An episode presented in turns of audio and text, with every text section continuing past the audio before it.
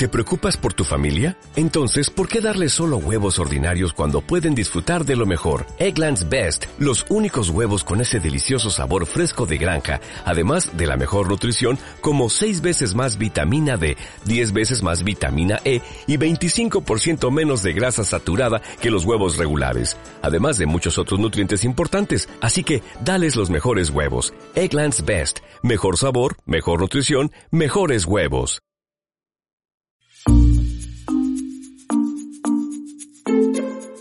Hola, ¿qué tal? Me llamo Felipe Galán y esto es Se habla español.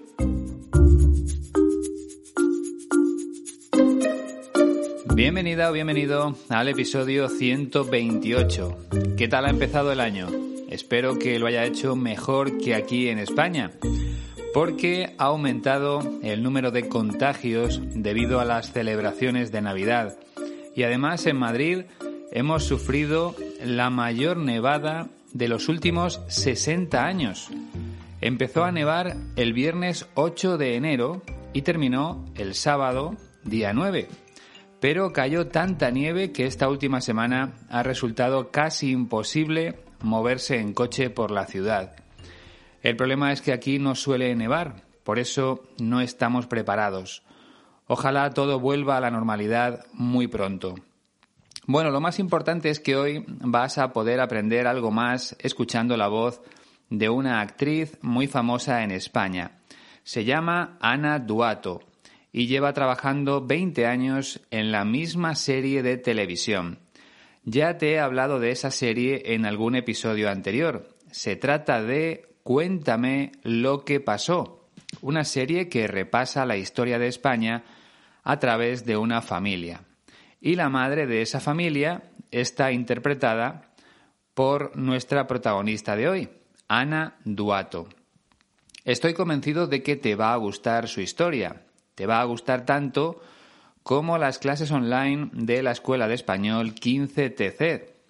Es verdad que ahora con el frío lo único que apetece es quedarse en casa, pero no perdiendo el tiempo, sino aprovechándolo para mejorar un poco más cada día. Y ahora no hay excusas, porque podemos aprender incluso sentados en el sofá. Lo único que hace falta es una buena conexión a Internet y ganas para seguir avanzando en nuestro objetivo. No tienes que preocuparte por nada más, porque la escuela de mi amigo Iñaki te lo pone muy fácil. Y como te he dicho en otras ocasiones, sus clases son muy económicas, muy baratas. Creo que cualquier persona puede permitirse un par de sesiones a la semana. Esas clases online se pueden desarrollar a través de Skype o de cualquier otra plataforma que utilices. Solo tienes que hablar con Iñaki para elegir la mejor forma de hacerlo. Hay varias posibilidades, pero lo más importante es que tú quieras mejorar. El resto es cosa de la escuela 15TC, porque ellos tienen profesores nativos con mucha experiencia en la enseñanza del español y te van a ayudar para que alcances un gran nivel. Además, es muy bonito el proceso de aprender de esa manera. Por ejemplo, cuando yo tengo una sesión por Skype para mejorar mi inglés, ese día estoy más feliz porque tengo la ilusión de hacer algo diferente y sobre todo porque sé que es la mejor forma de mejorar. Así que si todavía no lo has probado, te animo a que lo hagas. Solo tienes que ponerte en contacto con Iñaki en la siguiente dirección de correo electrónico info 15tc.es.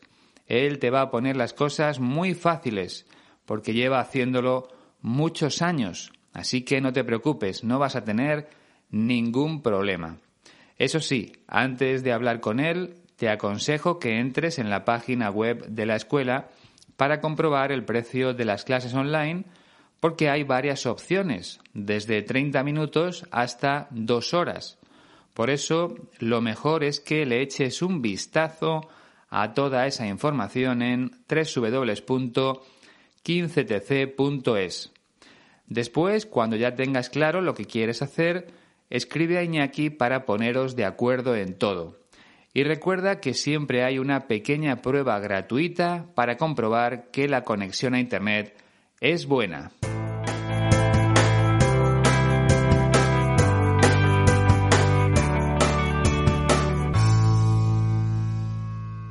Este episodio se lo dedico especialmente a Pita Kusel, un oyente de Alemania que me ha enviado un donativo a través de PayPal. Además, me ha dejado un mensaje muy bonito que voy a leerte ahora mismo. Dice así. Hola Felipe, me gusta mucho el podcast. Con las lecciones se puede aprender muy bien el español. Es el mejor podcast para aprender español que conozco. Feliz año nuevo. Estoy muy feliz de que el español de Sudamérica también esté cubierto. Muchos saludos y gracias. Al contrario, muchas gracias a ti por apoyarme y sobre todo por hacerme saber que mi trabajo te resulta útil. Y también me alegro de que te guste la idea de alternar protagonistas españoles y latinos. Quizá tendría que haberlo hecho desde el principio, pero nunca es tarde. Así que seguiré por ese camino en el futuro para trabajar todos los acentos posibles. Y antes de pasar a, nuestro, a nuestra protagonista de hoy, que esta vez es española, quería contarte algo que me ha hecho mucha ilusión, aunque no es la primera vez que me sucede. Si recuerdas, hace unas semanas te dije que había recibido un donativo por parte de un oyente holandés que se llamaba Mes. Bueno, pues compartí con él los episodios para mecenas y volvió a escribirme para darme las gracias y esas cosas. Pero lo que más me impresionó fue que Mes tiene 88 años y ahí sigue, aprendiendo español cada día. Es una historia maravillosa. Como te decía antes, no es la primera vez que se pone en contacto conmigo una persona mayor para decirme que está aprendiendo español. Ya me ha ocurrido otras veces. Sin embargo, es algo que no deja de sorprenderme y es uno de mis objetivos de cara al futuro, seguir aprendiendo cosas hasta que llegue mi momento, hasta que muera, que es otra forma de decirlo. Bueno, si tú también tienes una historia que contarme, no lo dudes ni un segundo. Ponte en contacto conmigo a través de la siguiente dirección de correo electrónico. Ya te la sabes de memoria. Se habla español podcast la vas a encontrar en la descripción de este y de todos los episodios, así que no te preocupes. Venga, ahora sí, empezamos con nuestra protagonista de hoy.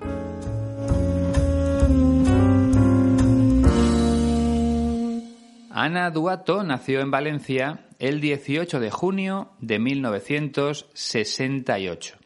Por lo tanto, esta famosa actriz española tiene 52 años. Valencia es la tercera ciudad más poblada de España por detrás de Madrid y Barcelona. Además, Valencia es la capital de la comunidad valenciana, que es una comunidad autónoma formada por las provincias de Valencia, Alicante y Castellón. Por supuesto, la capital de la provincia de Valencia es la ciudad de Valencia. Sobre los inicios de Ana Duato no voy a contarte mucho porque precisamente es lo que vas a escuchar en la entrevista. Así que prefiero que lo explique nuestra protagonista. Lo que sí puedo decirte es que desde muy pequeña Ana Duato siempre tuvo un interés especial por la interpretación como forma de expresión artística, hay personas que se expresan a través de la pintura, otras lo hacen a través de la literatura o de la fotografía o de la escultura. Ana Duato encontró su vocación como actriz muy pronto, siendo muy joven. De hecho, con 19 años ya trabajó en una película que curiosamente llevaba por título Madrid, como la ciudad en la que nací yo. En total, Ana Duato ha participado en 12 películas, un número bastante bajo, pero tiene una explicación, y es que sobre todo se ha dedicado a las series de televisión, aunque tampoco ha aparecido en muchas, apenas en seis o siete. Pero, como te decía al principio de este episodio, en una de ellas lleva trabajando ya 20 años, desde 2001. Esa serie se llama Cuéntame cómo pasó y narra momentos de la historia de España a través de una familia de clase media.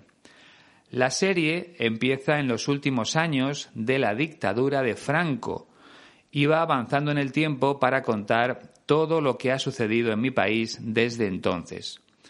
Ana Duato interpreta a Mercedes, la madre de esa familia protagonista. Y su marido en la serie es Imanol Arias, un actor al que ya le dediqué un episodio hace tiempo. La entrevista que vamos a escuchar pertenece al programa El Faro de la cadena Ser, una de las emisoras de radio más importantes de España. La presentadora de ese programa es Mara Torres, con la que compartí clase durante un par de años en la universidad cuando ambos estudiábamos periodismo.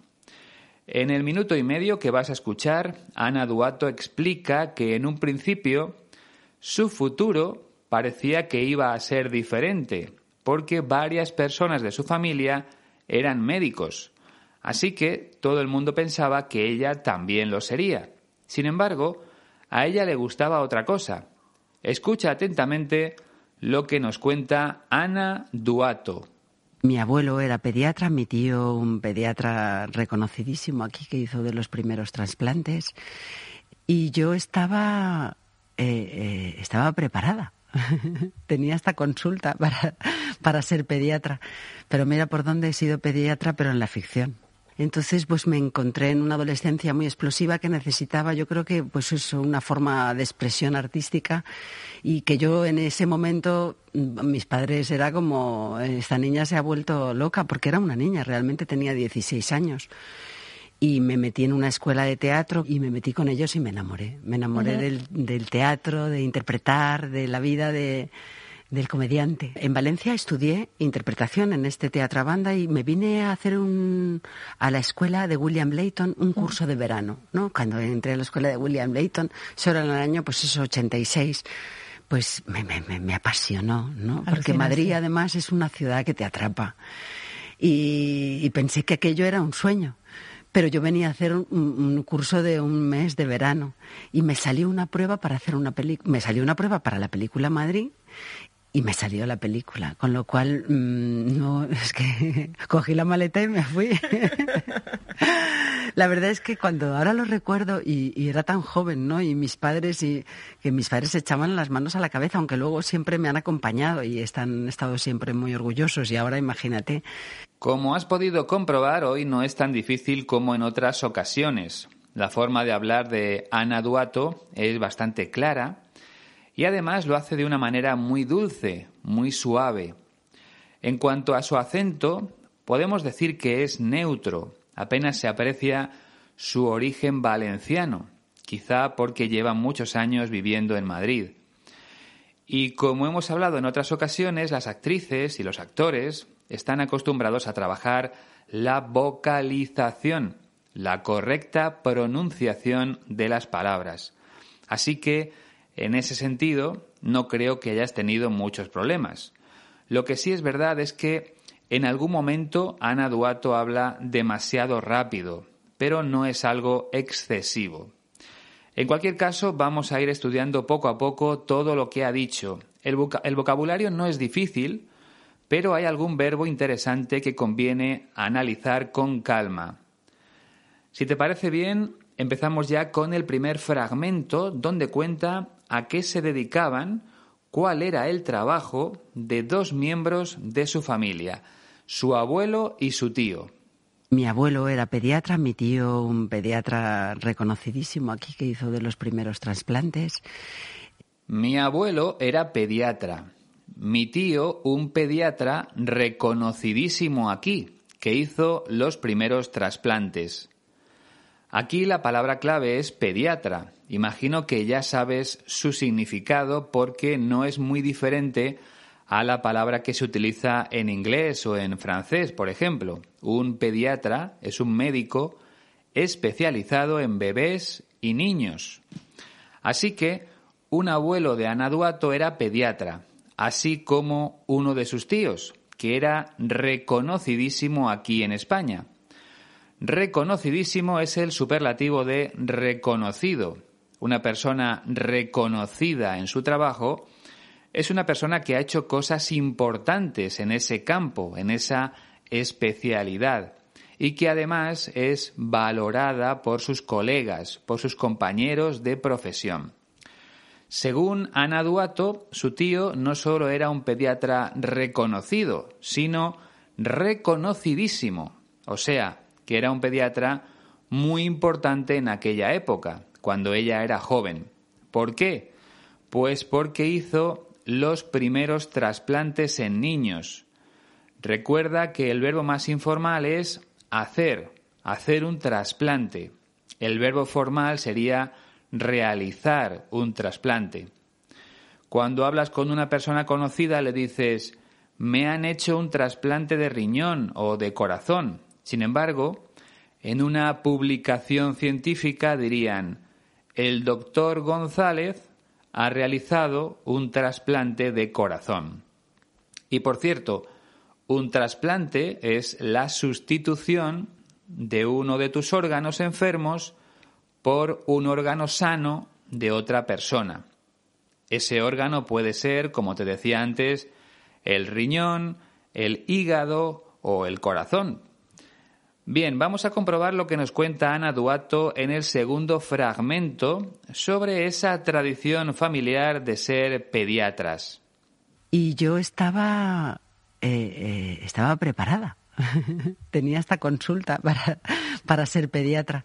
Pero mira por dónde he sido pediatra, pero en la ficción.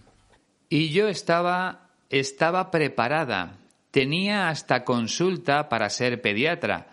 Pero mira por dónde he sido pediatra, pero en la ficción. Ana Duato estaba preparada para convertirse en pediatra. Era lo que su familia esperaba de ella, que estudiara medicina para ser pediatra cuando fuera mayor. Incluso dice que tenía consulta para ser pediatra. Imagino que su abuelo o su tío tenían una clínica en Valencia donde recibían a los pacientes. En España también llamamos consulta a ese lugar donde el médico atiende a las personas enfermas. Por ejemplo, ayer fui a la consulta del médico y me dijo que tengo gripe. Entonces, una consulta puede ser un lugar, como un despacho o una sala, donde el médico recibe a sus pacientes, pero también puede ser algo parecido a una pregunta o a una duda. Por ejemplo, voy a hacerle una consulta al médico, es decir, voy a preguntarle algo relacionado con mi salud. Te voy a poner otro ejemplo porque no solo consultamos al médico, en mi caso, cuando llamo por teléfono a una empresa o a una organización pública para preguntar algo, siempre empiezo diciendo lo siguiente. Buenos días, quería hacerles una consulta. ¿A qué hora cierran?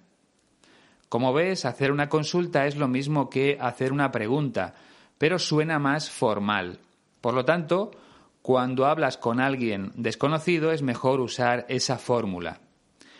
Pero la consulta que tenía preparada Ana Duato para ser pediatra era un lugar físico, una sala o una clínica de su familia.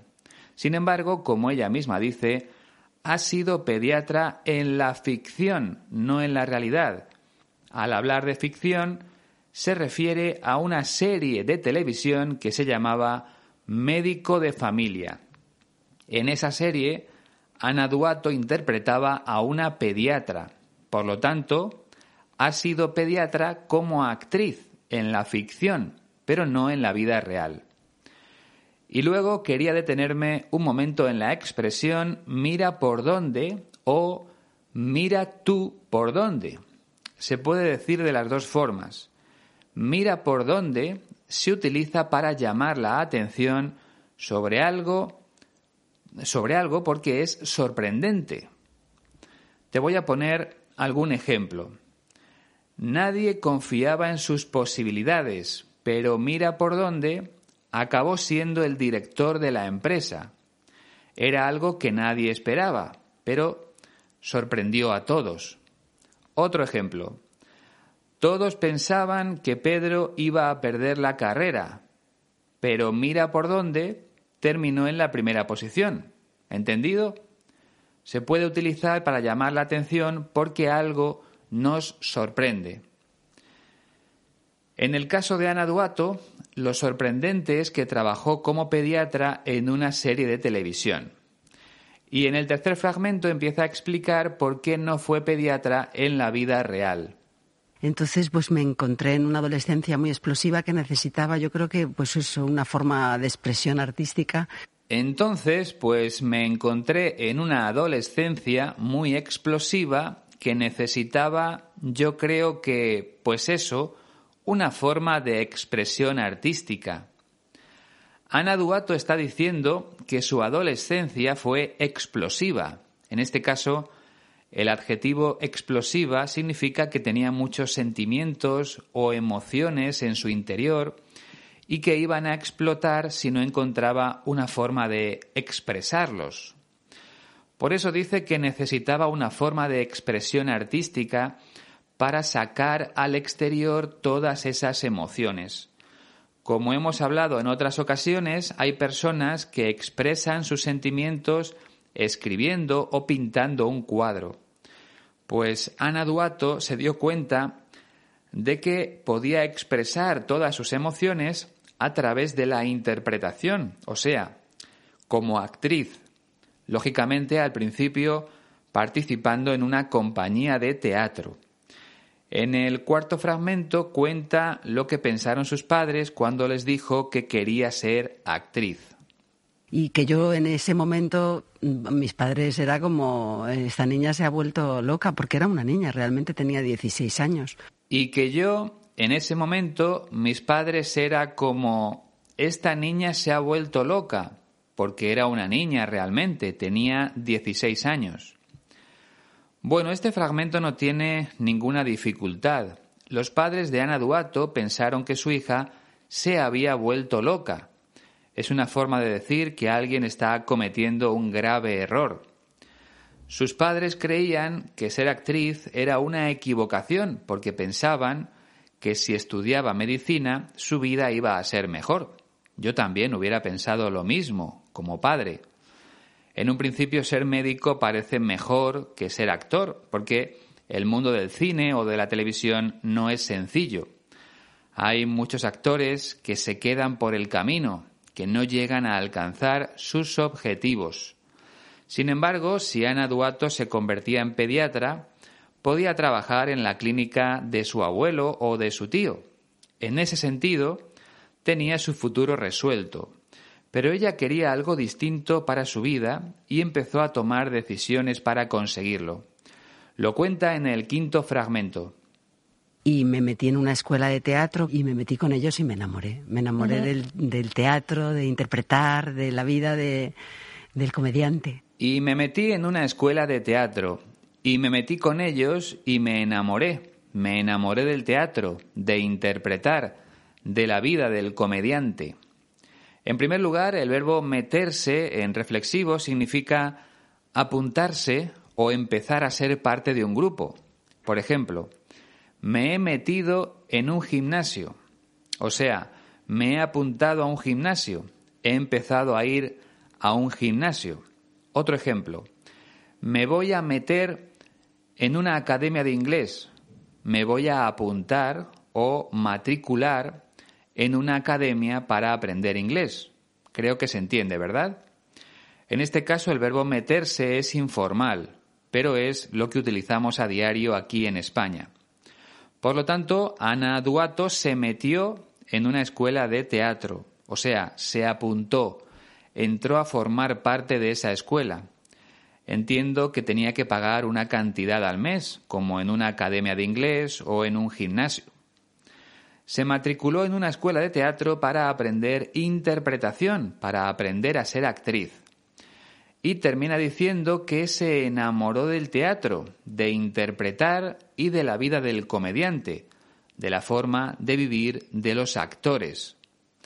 En el sexto fragmento ofrece más datos sobre esa escuela de teatro. En Valencia estudié interpretación en este teatro banda y me vine a hacer un, a la escuela de William Layton un curso de verano, ¿no? En Valencia estudié interpretación en este teatro a banda y me vine a hacer un a la escuela de William Layton, un curso de verano, ¿no? Por lo tanto, esa escuela de teatro de Valencia se llamaba Teatro a Banda. Ella nació allí, en Valencia, y empezó a aprender interpretación en esa escuela. Pero, eso no era suficiente para alcanzar sus objetivos, para convertirse en actriz. Necesitaba aprender más. Por eso se vino a Madrid para hacer un curso de verano en la escuela de William Layton. Aprovechó el verano para mejorar y lo hizo en Madrid, en una escuela de interpretación más importante que la de Valencia, la escuela de William Layton. Más detalles en el séptimo fragmento. Cuando entré a la escuela de William Layton, solo en el año, pues eso, 86, pues me, me, me apasionó, ¿no? Porque Madrid además es una ciudad que te atrapa. Cuando entré a la escuela de William Layton, eso era en el año, pues eso, 86, pues me apasionó, ¿no? porque Madrid además es una ciudad que te atrapa. Aquí tenemos dos cosas interesantes. Por un lado, Ana Duato entró a la escuela de William Layton en el año 86, en 1986, y dice que nada más empezar las clases le apasionó ese mundo. Cuando algo te apasiona es que te gusta mucho. Y no solo le gustó la escuela, sino también la ciudad, porque dice que Madrid es una ciudad que te atrapa.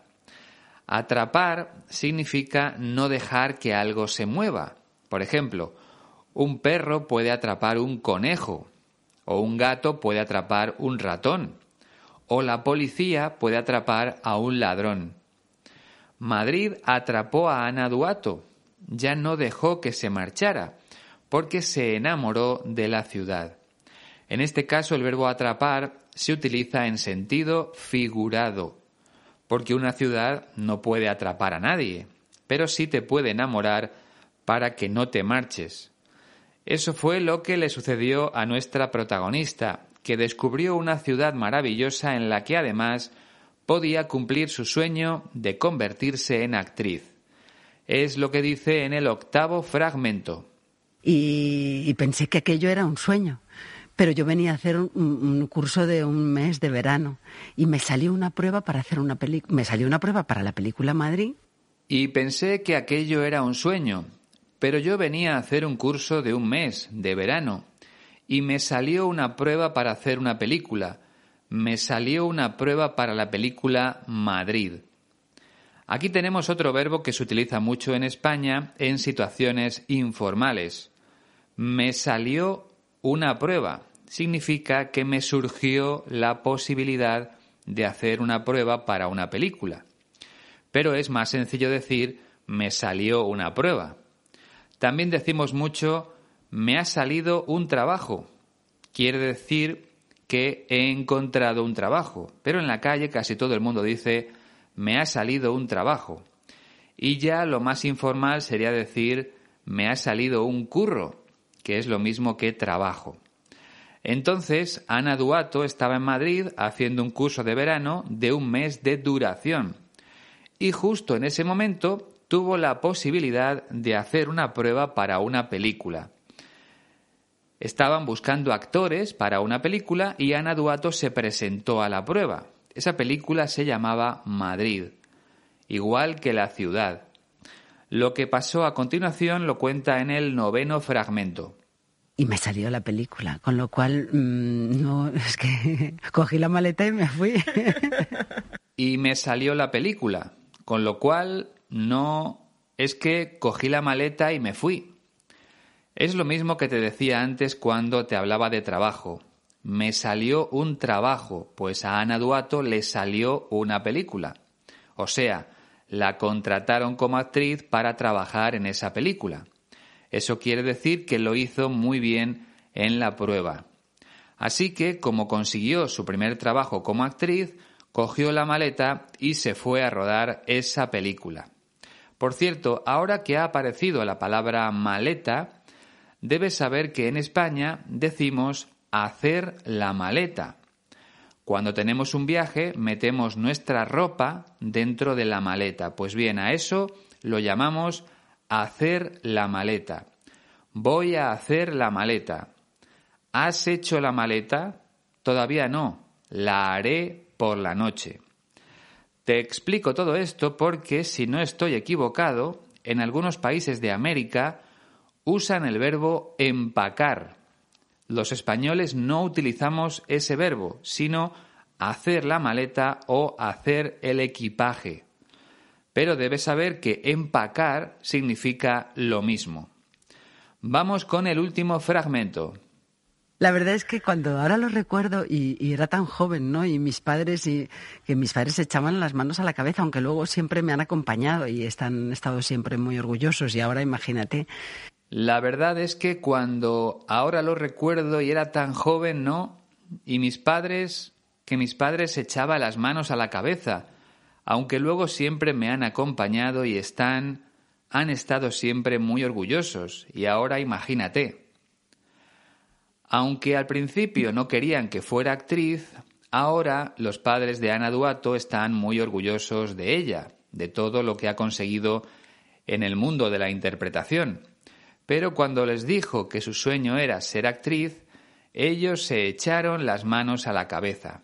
Aquí tenemos otra expresión muy bonita, echarse las manos a la cabeza o llevarse las manos a la cabeza. Se usa en momentos de asombro, de sorpresa o de lamento, cuando pasa algo malo que no esperabas. Imagina que llegas a casa y compruebas que el suelo está lleno de agua porque se ha roto una tubería. Entonces te echas las manos a la cabeza en señal de sorpresa y de lamento porque es un problema grande. Así que cuando los padres de Ana Duato supieron que su hija quería ser actriz, se llevaron las manos a la cabeza porque pensaban que iba a ser un gran error. Como es lógico, con el paso de los años han descubierto que no era así y siempre han estado al lado de su hija en todo lo que ha necesitado. ¿Te ha gustado la historia de Ana Duato? Estoy seguro de que sí. Pues si te parece bien, vamos a escucharla una última vez. Presta mucha atención porque ahora tienes que entenderlo todo. Vamos allá. Mi abuelo era pediatra, mi tío un pediatra reconocidísimo aquí que hizo de los primeros trasplantes y yo estaba eh, eh, estaba preparada. Tenía esta consulta para, para ser pediatra, pero mira por dónde he sido pediatra, pero en la ficción. Entonces, pues me encontré en una adolescencia muy explosiva que necesitaba, yo creo que, pues eso, una forma de expresión artística y que yo en ese momento, mm, mis padres era como, esta niña se ha vuelto loca porque era una niña, realmente tenía 16 años. Y me metí en una escuela de teatro y me metí con ellos y me enamoré. Me enamoré del, del teatro, de interpretar, de la vida de del comediante. En Valencia estudié interpretación en este teatro banda y me vine a hacer un, a la escuela de William Layton un curso de verano, ¿no? Cuando entré a la escuela de William Layton, eso era en el año, pues eso, 86 pues me, me, me, apasionó, ¿no? Porque Madrid además es una ciudad que te atrapa. Y, pensé que aquello era un sueño. Pero yo venía a hacer un, un, curso de un mes de verano y me salió una prueba para hacer una película, me salió una prueba para la película Madrid y me salió la película, con lo cual mm, no es que cogí la maleta y me fui. la verdad es que cuando ahora lo recuerdo y, era tan joven, ¿no? Y mis padres y que mis padres echaban las manos a la cabeza, aunque luego siempre me han acompañado y están estado siempre muy orgullosos y ahora imagínate. Yo también estoy orgulloso del trabajo que haces para seguir aprendiendo español. Aunque solo sea escuchando estos episodios, es importante no perder el contacto con el idioma y practicar siempre que sea posible. Para mejorar todavía más, te aconsejo descargar la transcripción gratuita que vas a encontrar en la página web de la Escuela de Español 15TC, www.15tc.es barra audios. Ahí están disponibles todas las transcripciones, todas menos las correspondientes a los primeros 40 episodios. En aquel momento no escribía las transcripciones. Es algo que empecé a hacer más tarde. Lo digo porque hay muchas personas que me preguntan por esos primeros episodios. Si tú también quieres preguntarme algo, puedes hacerlo a través de Facebook o Twitter o por medio del correo electrónico que vas a encontrar en la descripción de este episodio. Ahí también vas a encontrar un enlace directo a PayPal por si te apetece enviarme un donativo. Por lo demás, mucho ánimo a todos, porque seguimos viviendo momentos muy difíciles por culpa del coronavirus. Ojalá esta pesadilla acabe muy pronto. Y una vez más, un abrazo muy fuerte para todos los que hayan perdido a un ser querido durante esta pandemia.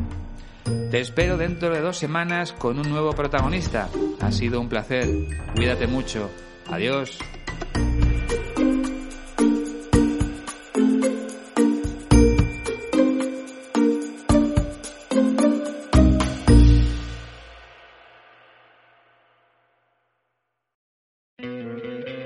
¿No te encantaría tener 100 dólares extra en tu bolsillo?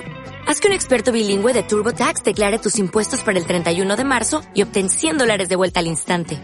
Porque no importa cuáles hayan sido tus logros del año pasado, TurboTax hace que cuenten. Obtén 100 dólares de vuelta y tus impuestos con 100% de precisión. Solo con Intuit TurboTax. Debes declarar para el 31 de marzo. Crédito solo aplicable al costo de la presentación federal con TurboTax Full Service. Oferta sujeta a cambios o cancelación en cualquier momento.